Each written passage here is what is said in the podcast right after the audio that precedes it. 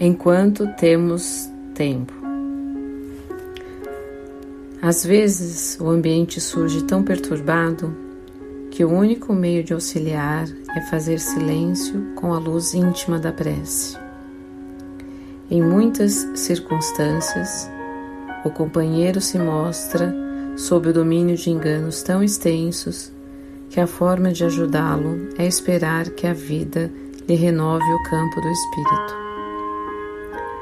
Aparecem ocasiões em que determinado acontecimento surge tão deturpado que não dispomos de outro recurso senão contemporizar com a dificuldade, aguardando melhores dias para o trabalho esclarecedor.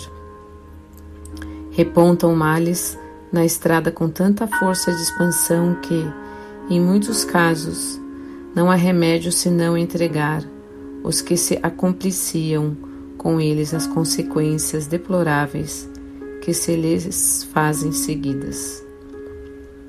Entretanto, as ocasiões de construir o bem se destacam às dezenas nas horas do dia a dia.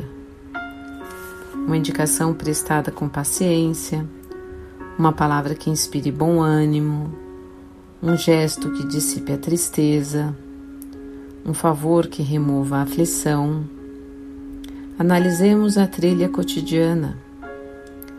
A paz e o concurso fraterno, a explicação, o contentamento são obras morais que pedem serviço edificante, como as realizações da esfera física. Ergue-se a casa, elemento a elemento.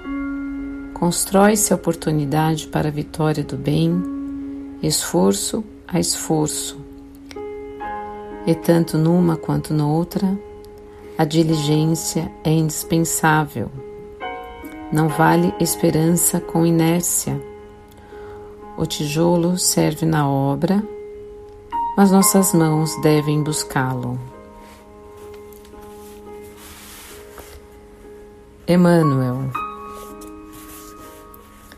do livro Palavras de Vida Eterna, Chico Xavier.